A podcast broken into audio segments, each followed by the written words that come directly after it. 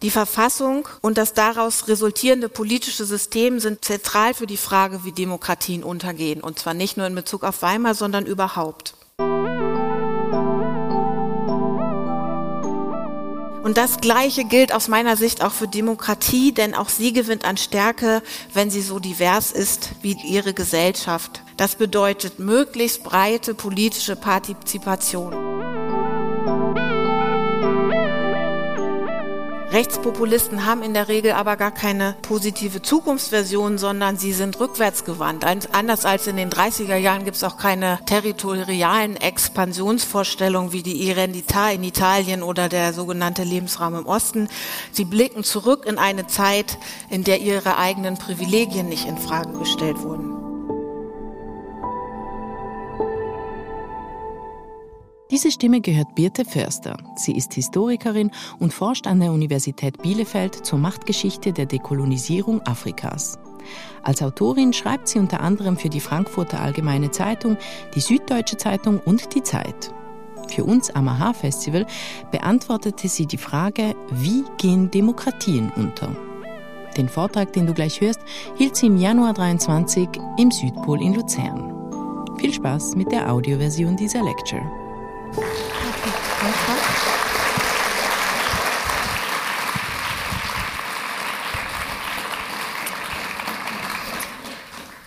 Ja, vielen Dank, liebe Anna.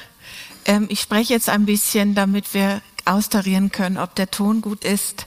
Danke, dass ich hier sein darf und wie toll, dass so viele da sind, um sich mit diesem düsteren, aber ja auch wichtigen Thema zu beschäftigen. Sie hören schon, ich komme aus Deutschland. Meine Beispiele werden, das ist auch historisch passend natürlich, auch aus Deutschland, aber auch aus Italien kommen. Liebe Zuhörerinnen, wie gehen Demokratien unter?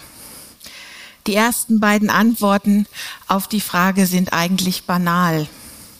Demokratien gehen unter, wenn sie sich kontinuierlichen, auch gewaltsamen Angriffen ausgesetzt sehen.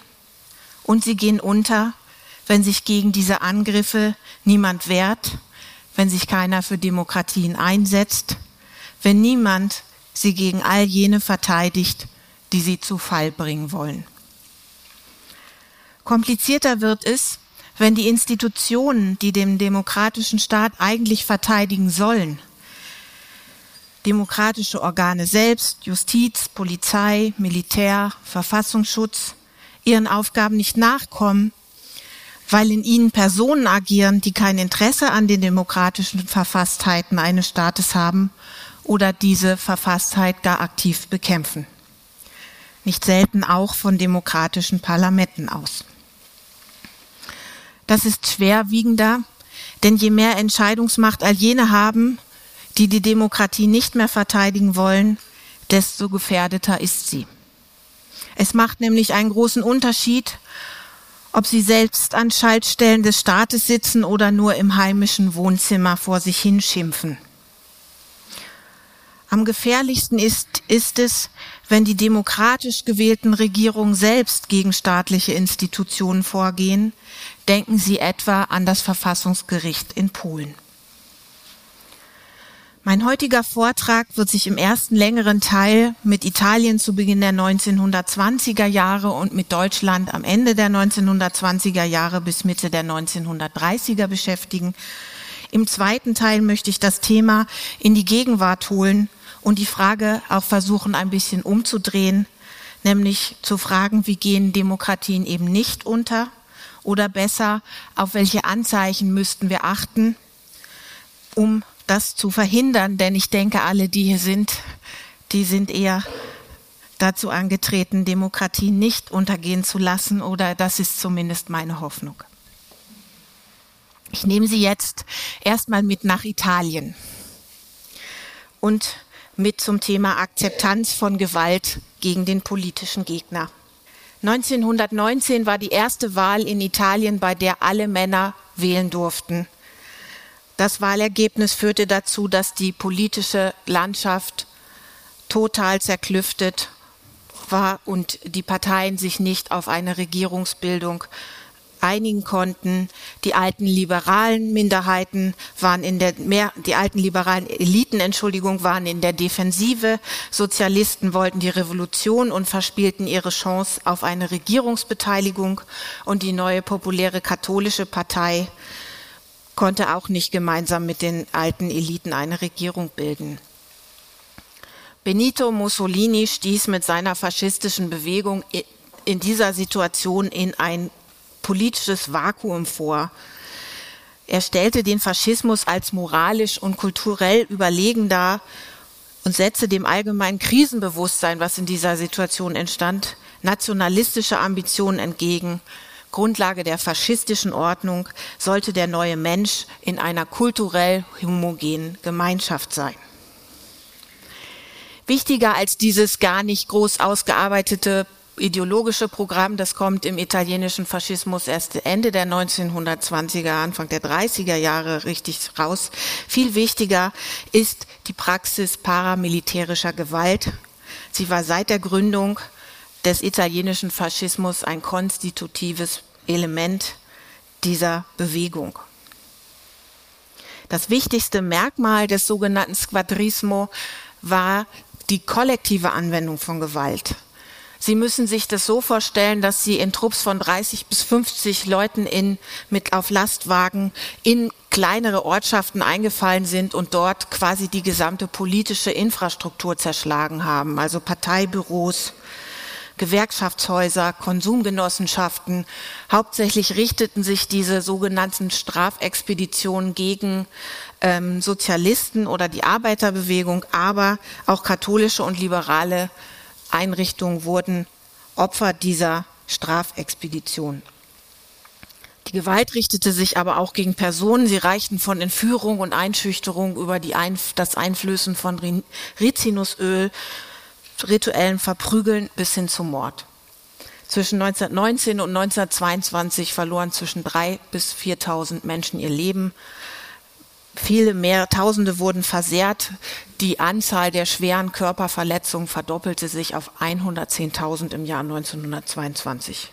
Verletzt und getötet wurden neben Politikern, Gewerkschaftsaktivisten, Polizei- und Justizbeamten auch vollkommen Unbeteiligte. Nun ist die Ausübung von roher physischer Gewalt gegen politische Gegner und seine Institutionen das eine. Dass die liberale italienische Regierung ihr nichts entgegensetzte, sie billigend hinnahm, weil sie mehr Angst vor der sogenannten roten Gefahr als vor den gewalttätigen Squadristi hatte, das ist etwas ganz anderes. Wir haben es hier also schon mit einem dieser Fälle zu tun, in dem demokratische Institutionen wie Parteien oder Regierungen und ihre Repräsentanten nicht verteidigt werden und es werden eben diese PolitikerInnen, die angegriffen werden, nicht geschützt. Das ist eins dieser ganz schwerwiegenden Probleme, weil die Regierung nichts dazu tut, sich das Gewaltmonopol ja auch zurückzuholen. Ganz im Gegenteil sogar.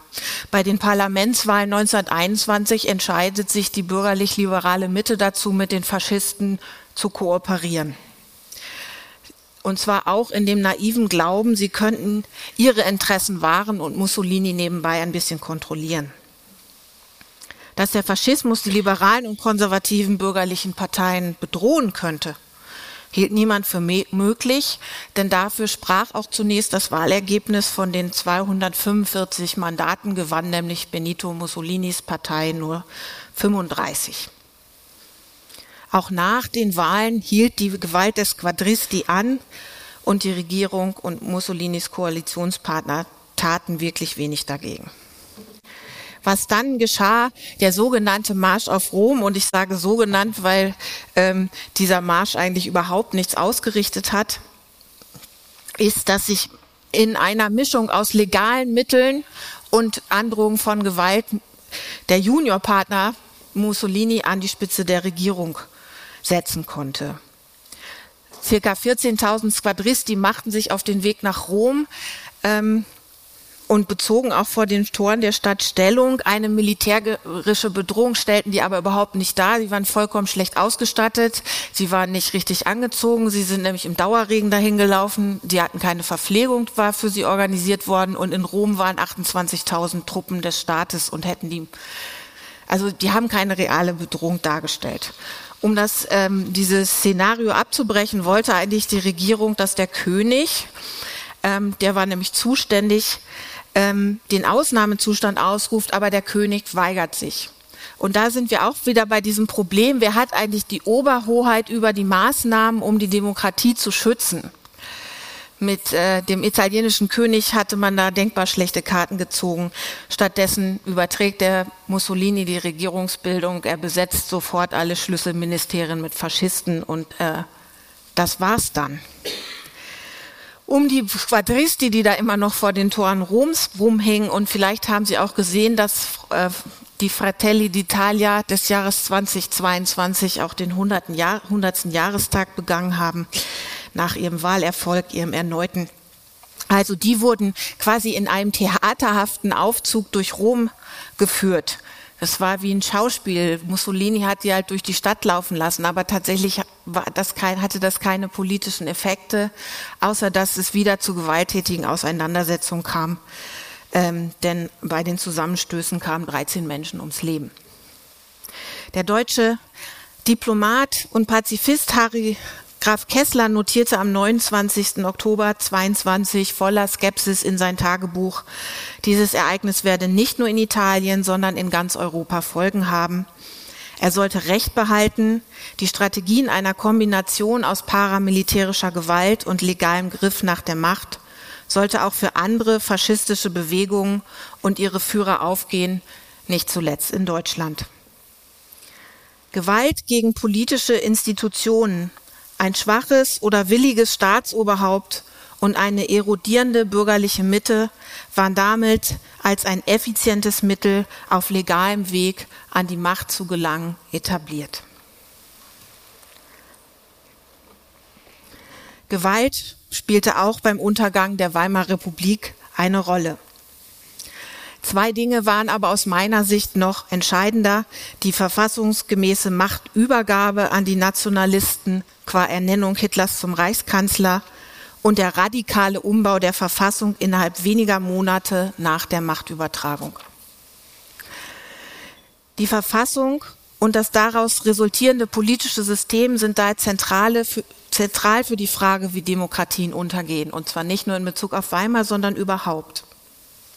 Vorweg möchte ich sagen, Weimar war Weimar und nicht nur eine Vorgeschichte des Nationalsozialismus, sondern die erste deutsche Republik hat ihre eigene Geschichte. Darauf insistieren wir seit ungefähr der, Jahr, der Jahrtausendwende sehr in der Geschichtswissenschaft.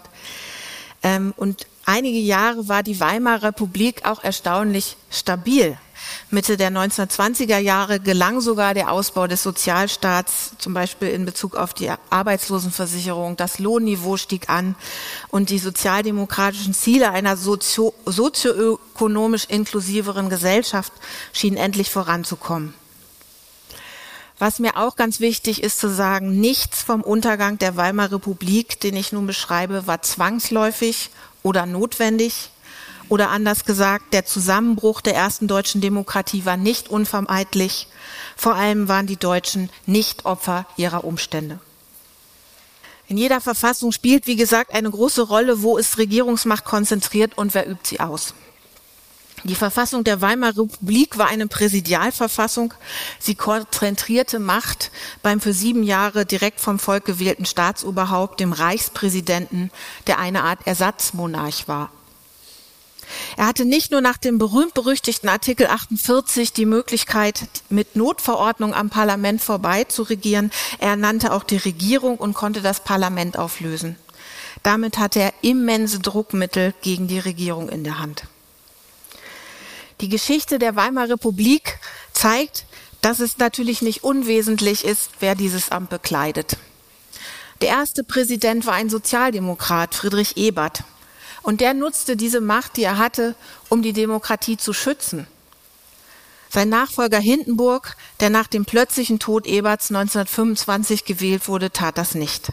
Hindenburg war kein Freund der Demokratie. Er war der Urheber der Durchstoßlegende, der, ein Repräsentant des protestantisch-konservativen Milieus und quasi eine Art Anti-Ebert.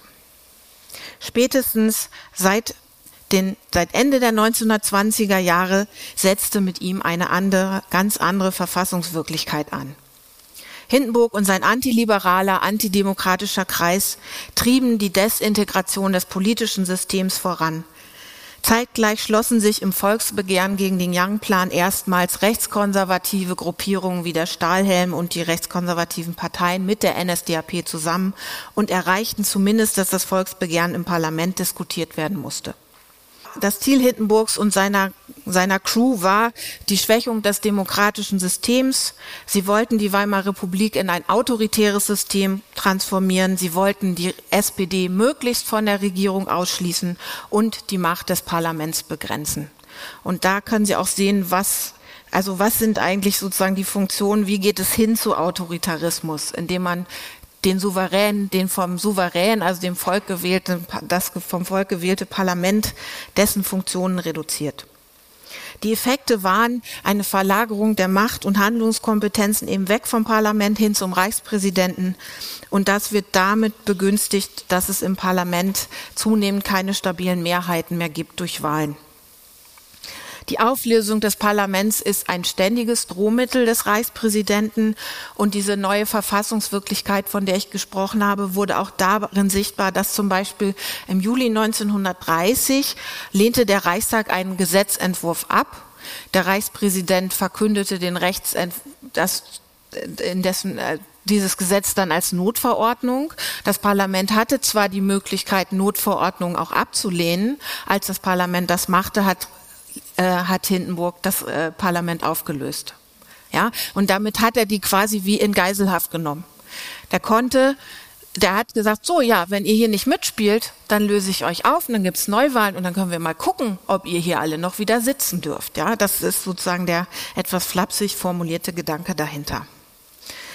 Die darauf folgende Wahl verschafft vor allen Dingen der extrem rechten und linken Stimmen die Weltwirtschaftskrise verschärft die Situation, die ja immer deutlicher spürbar wird, 1931, vor allen Dingen 32, aber sie entscheidet die Situation nicht.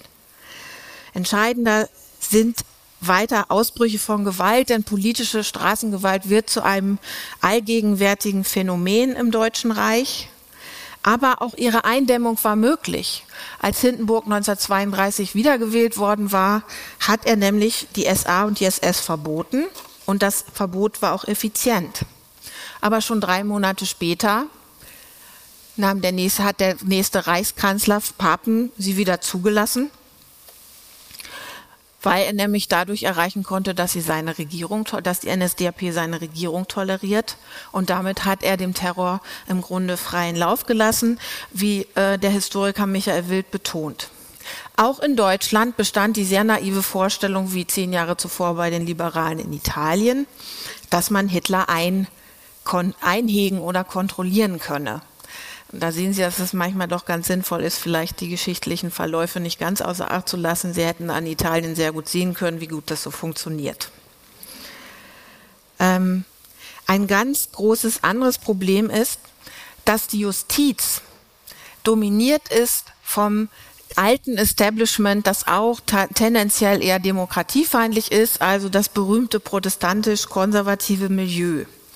Der Heidelberger Statistiker Emil Julius Gumbel hat äh, in einer Schrift, die schon 1922 erschienen ist, die Verfolgung von rechten und linken politischen Straftaten dokumentiert. Das hat er alles aus Zeitungen zusammengetragen ganz deutlich zeigt sein Buch Vier Jahre politischer Mord die Einäugigkeit der Weimarer Republik und der Weimarer Justiz, Entschuldigung. Von 354 rechten Morden blieben 326 ungesühnt. Das Strafmaß in den Verfahren zu den 22 von linken Gruppierungen verübten Morden war exorbitant höher. Und diese Untersuchung von Gumbel dokumentiert eben, äh, das Versagen der Justiz, den Staat von auch den Staat, also der Staat hat ja das Gewaltmonopol, auch wenn rechte Leute umbringen äh, und man das nicht ahndet, geht man aus meiner Sicht gegen den Staat vor.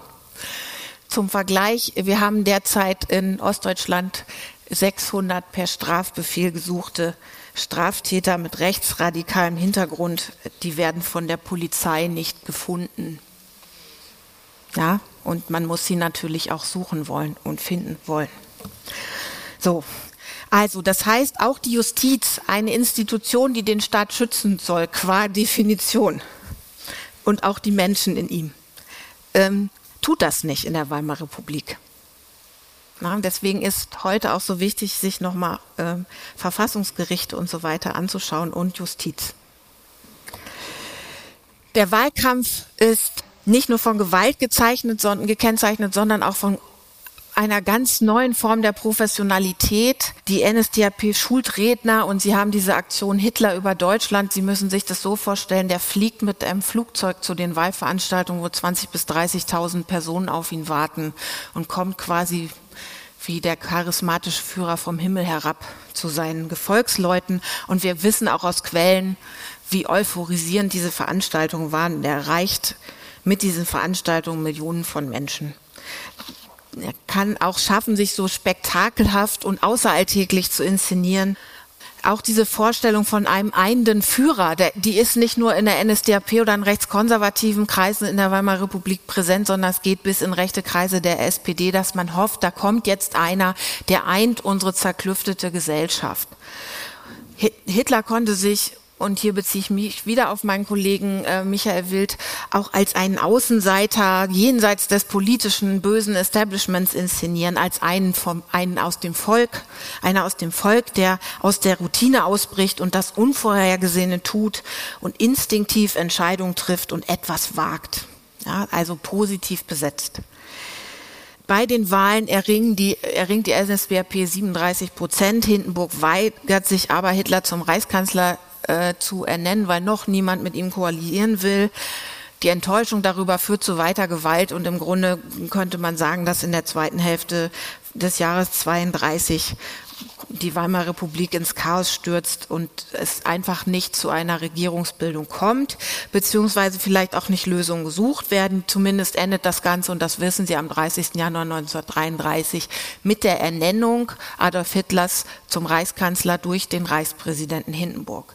Und das ist wichtig zu wissen, das ist ein legaler, in der Verfassung so vorgesehener Akt. Es ist, Hitler ist nicht gewählt worden sondern ist ernannt worden in einem verfassungskonformen Vorgang. Und deswegen reite ich so auf diesen Verfassungen herum. Was danach kommt, also wir sprechen eben an der Stelle von Machtübertragung, jetzt kommt die Machtübergreifung. Ich will Sie jetzt nicht mit Details langweilen, es geht mir vor allen Dingen zu zeigen, wie schnell das alles funktioniert. Das Erste, was Hitler macht, ist die Reichswehr auf seine Seite zu bringen. Wie geht das? Aufrüstungsversprechen. Die Gewalt geht weiter. Es gibt sofort Bedrohung, Verschleppung der, der politischen Gegner, allen voran die KommunistInnen, aber auch natürlich SozialdemokratInnen, Verschleppung in wilde Konzentrationslager. Es gibt auch die ersten antisemitischen Morde. Die Notverordnung zum Schutz von Volk und Staat vom 28. Februar erlassen nach dem Reichstagsbrand hebt alle Grundrechte der Weimarer Republik auf zum Beispiel Schutz der Wohnung, Briefgeheimnis, Versammlungsrecht und ganz wichtig, sie gibt den Schlägertruppen der Nationalsozialisten Polizeigewalt. Ja, die dürfen ermitteln und verfolgen und das tun sie auch. Am Tag von Potsdam erlässt Hindenburg qua Notverordnung eine Generalamnesie für alle begangenen Straftaten seit dem 30. Januar. Auch diese Morde bleiben allesamt ungesühnt. Am Tag zuvor hat Himmler verkündet, dass nun das Konzentrationslager in Dachau äh, eingerichtet wird. Es nimmt am 22. März seinen Betrieb auf. Im März und April allein werden 10.000 Sozialdemokratinnen und Kommunistinnen verhaftet und in Lager verschleppt.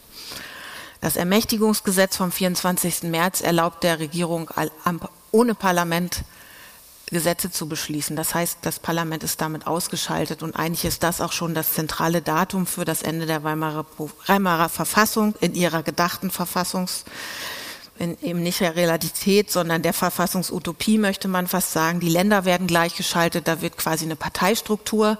Sie müssen sich das so vorstellen, es gibt keine Kantone mehr, sondern das macht die SVP. Jetzt habe ich doch einen Witz machen können. Ich bin meine Weile immer angekommen. Ich habe in Bern gelebt, ich habe in Deutschland gearbeitet und jede Woche kam ich nach Hause und das erste, was ich sah, war dieses Plakat, wo die Hände mit verschiedener Hautfarbe nach dem Schweizer Pass grapschen. Und das hat mich immer, hat mich unglaublich wütend gemacht. Ich fand es auch ungerecht. Gut. Ähm, jetzt machen wir weiter. Also ähm, es wird wieder ernst. Natürlich die Boykotte jüdischer Geschäfte. Das Gesetz zur Wiedereinsetzung des Berufsbeamtentums vertreibt Jüdinnen und politische Gegnerinnen aus allen staatlichen Positionen. Im Mai werden die Gewerkschaften zerschlagen, die SPD wird verboten und im Juni und Juli auch all jene Parteien, die Hitler noch geholfen haben, das Ermächtigungsgesetz zu verabschieden. Die NVP, Zentrum und Stahlhelm werden auch verboten. Also alle Organisationen, die dachten, wir dürfen jetzt hier mitmachen beim tollen, tollen neuen Britenreich, die waren total naiv, weil Hitler die überhaupt nicht gebraucht hat. Also alles, alles verboten und totale Gleichschaltung, auch gesellschaftliche Organisationen wie der Bauernverband und alle möglichen anderen. Abschließend vielleicht noch eine Bemerkung zu dem Thema. Äh, Im Juni oder Anfang Juli 1934 ist der sogenannte Röhmputsch. Da werden zwischen 90 und 200 äh, Personen der Führungselite der, äh, der SA ohne Gerichtsverfahren hingerichtet und ähm, kurz darauf rechtfertigt Karl Schmidt, der übrigens auch einer der Väter des Grundgesetzes der Bundesrepublik ist, der Jurist rechtfertigt das in einem Text, der heißt, der Führer schützt das Recht. Und er sagt, dass der Führer, und bitte hören Sie die Anführungszeichen mit, der Führer Kraft seines Führertums selbst Recht schaffen kann. Und das ist quasi die Abschaffung des Rechtsstaates. Hindenburg stirbt praktischerweise im August 34 und dann wird Hitler auch noch Reichspräsident. Also so. Innerhalb von 18 Monaten bestand die Weimarer Verfassung zwar noch, aber vor allem auf dem Papier. Ihre zentralen Institutionen waren von den Nazis ausgehebelt oder legal besetzt worden. Was danach folgt, daran haben wir gestern erinnert. Sie wissen, was ich meine. Ich muss das jetzt hier nicht ausführen. Also die radikale Ausgrenzung und Vernichtung der Mitbürger und der Verfolgung der europäischen Juden durch das nationalsozialistische Deutschland in ganz Europa. Und heute? Liberale Demokratien stehen grundsätzlich vor zwei großen Herausforderungen, wenn es um ihre Verteidigung geht. Diese Herausforderungen machen aus meiner Sicht zugleich ihren Wert und ihre Stärke aus. Erstens setzen sie darauf, dass die StaatsbürgerInnen informiert sind, rational entscheiden, dass sie den Mut haben, sich ihres eigenen Verstandes zu bedienen. Ideale StaatsbürgerInnen haben eigentlich den kategorischen Imperativ verinnerlicht, denn DemokratInnen sollten sich so verhalten, dass andere es sich zum Vorbild machen können, vor allem im respektvollen Umgang mit allen anderen Menschen. Natürlich führen wir aber all unser Leben nicht ständig nach dem kategorischen Imperativ. Wir sind unfreundlich, faul, wählen zuweilen aus Wut eine andere Partei als die uns nahestehende, trennen den Müll nicht, fliegen doch in den Urlaub, statt den Zug zu nehmen, essen zu viel Süßigkeiten. Kurzum, wir sind nicht ständig von unserem Verstand geleitet.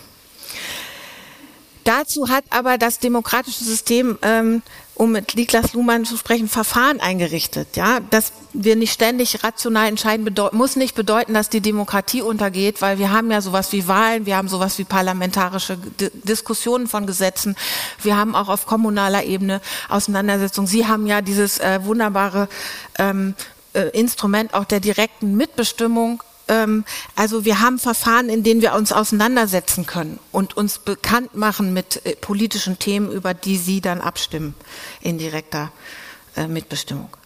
Die zweite große Herausforderung, vor denen Demokratien stehen, ist folgende. Sie schützen auch diejenigen, die gegen sie sind. Zumindest solange sie dies nicht mit Gewalt tun. Meinungsfreiheit ist ein sehr hohes Gut von Demokratie und das zu Recht. Doch auch wenn die Gegner der Demokratie Gewalt antun, ist es schwierig und langwierig, diese Gewalt zu ahnden und wieder einzugrenzen. Denken Sie etwa an die Anhörungen und die Prozesse zu den Geschehnissen des 6. Januar 2021 auf dem Kapitol oder auch an die gescheiterten Amtsenthebungsverfahren gegen Donald Trump. Ob die Verfahren zur Verteidigung der Demokratie ihre Gegner zu einer politischen Umkehr anregen, ist zumindest keineswegs sicher und vermutlich tut sie es eher nicht. Ich glaube, diese Verfahren haben eher, und das ist auch eine wichtige Funktion, alle, all diejenigen, die den Sturm auf das Kapitol oder auch das politische Gebaren von Donald Trump ohnehin nicht richtig finden, die zu vereinen. Und das ist natürlich auch wichtig. Oft denke ich, wir schauen sehr stark auf die Gegner in der Demokratie und übersehen, dass vier Fünftel nicht dazugehören in unseren Gesellschaften. Und manchmal denke ich, wir müssen diese vier Fünftel stärken, damit es nicht mehr als 20 Prozent werden. Und das ist ja seit Jahren eine in der Politikwissenschaft auch als realistisch eingeschätzte äh, Zahl, dass man sagt, 20 Prozent ungefähr wählen rechtspopulistische und rechtsextreme Parteien. So, was jetzt greift also die Demokratie an? Ich möchte jetzt vier Punkte machen und die längst nicht alles abdecken, was dazugehört und ich, die ich auch nur anreißen kann. Der erste mir sehr wichtig erscheinende Punkt ist wieder mal die Missachtung demokratischer Verfahren und Institutionen. Denken Sie etwa, also in, für Deutschland kann ich das sagen, die Querdenker, die eben nicht nur gegen die Pandemiemaßnahmen demokratieren, so, protestiert haben, sondern zunehmend auch die Legitimität des Grundgesetzes in Frage gestellt haben, durchaus mit äh, Ideen die auch die Reichsbürger, also die sich vollkommen außerhalb der Republik verstehenden Personen haben. Ähm, die behaupten zum Beispiel, Deutschland habe nur eine vorübergehende Verfassung, Deutschland sei immer noch besetzt, was einfach vollkommener Quatsch ist. Seit dem 3. Oktober 1990 ist das nicht der Fall. Und die Strategie, die dahinter steht, ist die Delegitimierung institutionaler Verfahren, institutionalisierter Entschuldigung Verfahren, die für rechtsstaatlich demokratische Entscheidungsformen grundlegend sind. Ein anderes Beispiel ist der Coup, der der AfD im Februar 2020 im Thüringer Landtag gelungen ist. Ich weiß nicht, ob Sie das mitbekommen haben. Sie haben eben geschafft, dass Sie gemeinsam mit den Stimmen der CDU und der FDP nicht den vorgesehenen Ministerpräsidenten Bodo Ramelow gewählt haben, sondern einen Kandidaten der FDP. Und dieses Beispiel zeigt, dass es ganz, ganz wichtig ist, dass die, an, die anderen politischen Kräfte zusammenarbeiten und sich nicht vorführen lassen. Natürlich hat die AfD gefeixt, äh, zu Recht gefeixt, ja, weil das, natürlich haben die ein demokratisch leg legitimes Verfahren angewendet. Es wurde ein Ministerpräsident gewählt.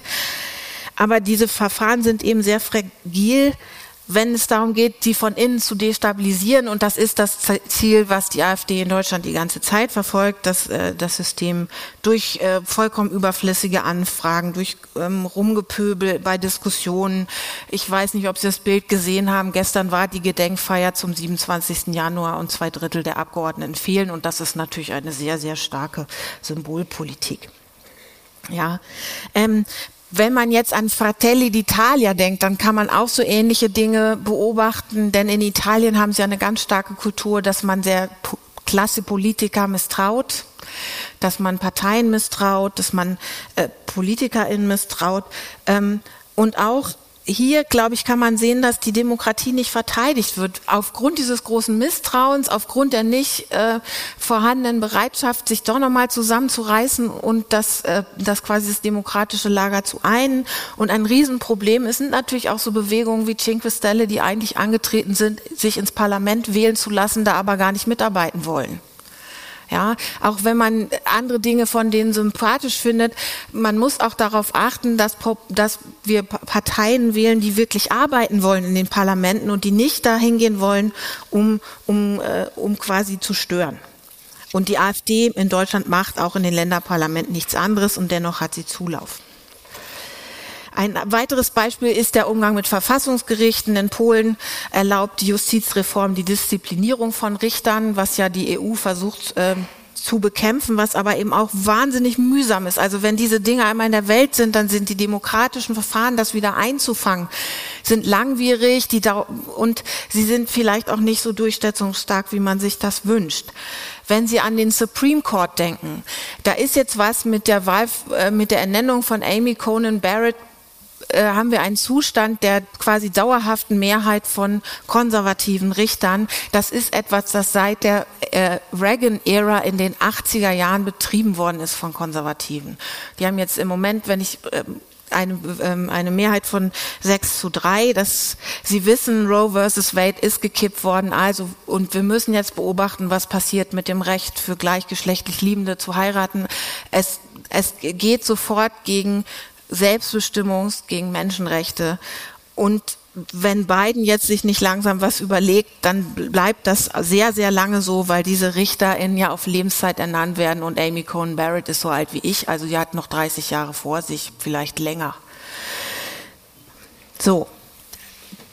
Zusammenfassend vielleicht nochmal, gefährlich ist auch Beschädigung der Institutionen von innen, rassistische Polizeibeamte, staatsfeindliche Soldaten, keine Umsetzung des Uniformverbots von Demonstrationen des rechtsextremischen, rechtsextremen Dritten Wegs in Sachsen.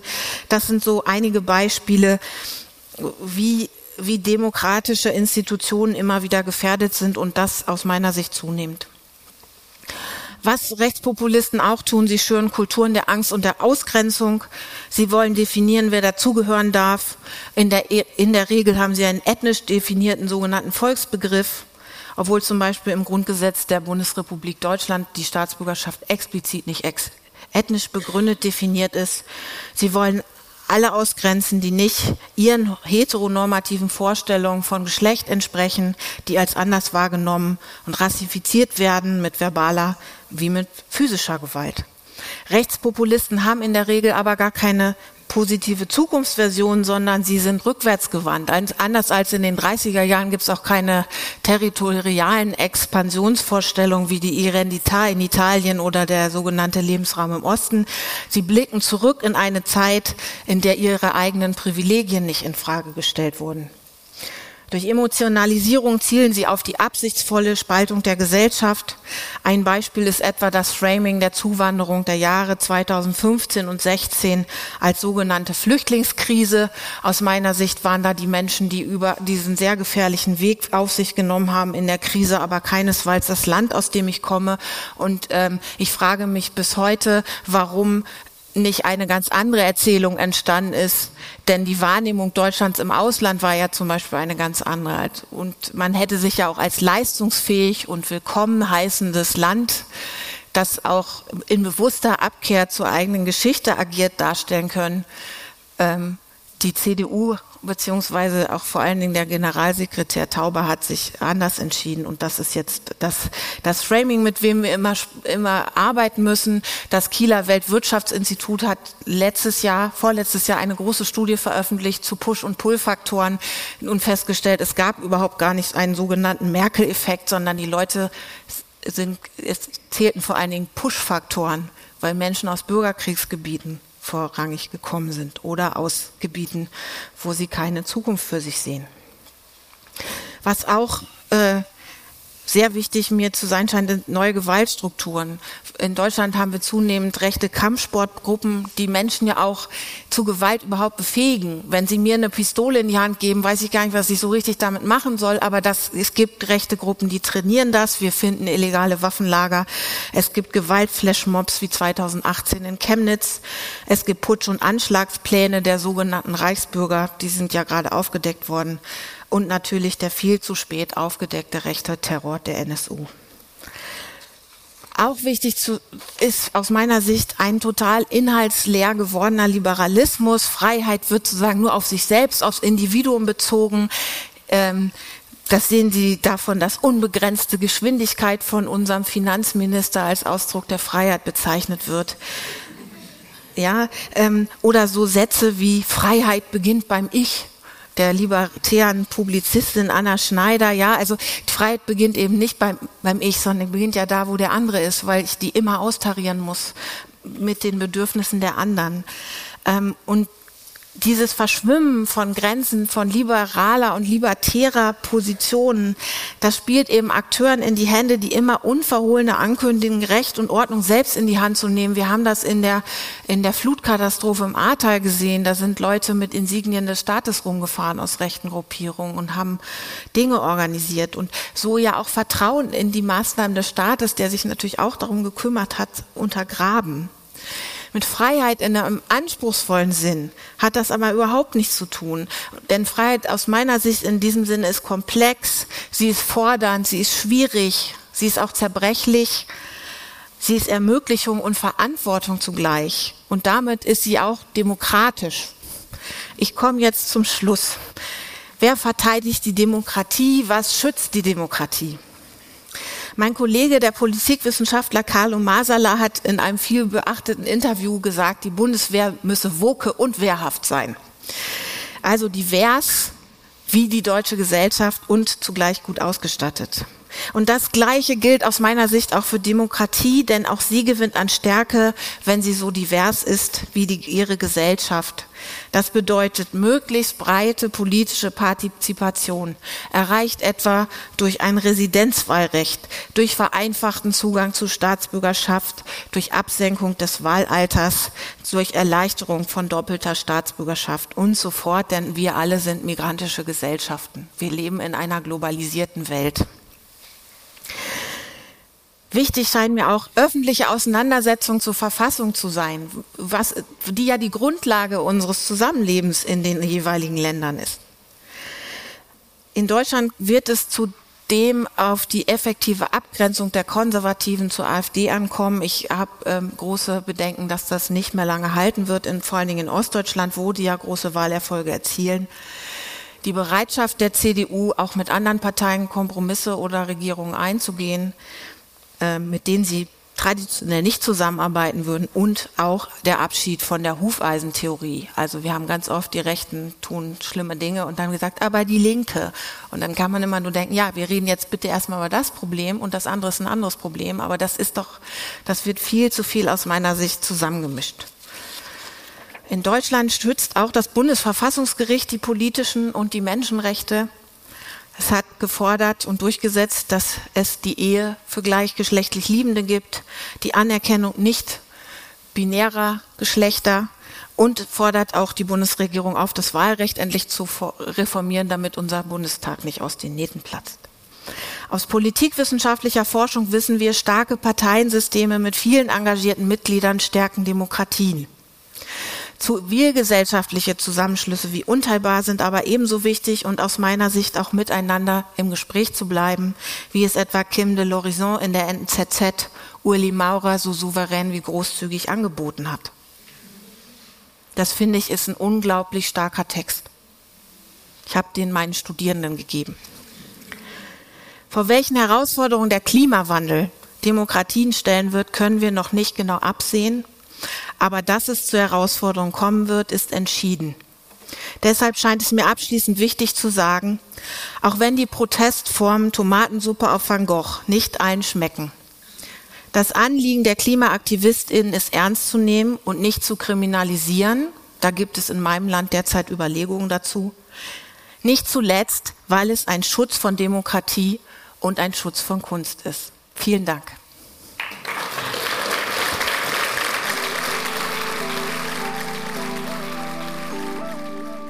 Danke, dass du diese Podcast-Episode gehört hast. Ich hoffe, sie hat dir gefallen und du konntest etwas Neues erfahren und lernen. Und wenn du schon mal da bist, lass uns doch eine Bewertung oder ein paar Sternchen da. Das würde uns sehr helfen. Und wenn du mehr Vorträge vom AHA-Festival hören willst, abonniere diesen Podcast und folge uns auf Instagram und Facebook. Auch über Feedback freuen wir uns sehr. Schreib uns eine Mail an am.ah-festival.ch. Aha, ein Podcast für Wissen ist eine Zusammenarbeit von Christoph Fellmann und mir, Anna Matjaschewitsch. Mitproduziert und komponiert hat Nikola Milos Misic.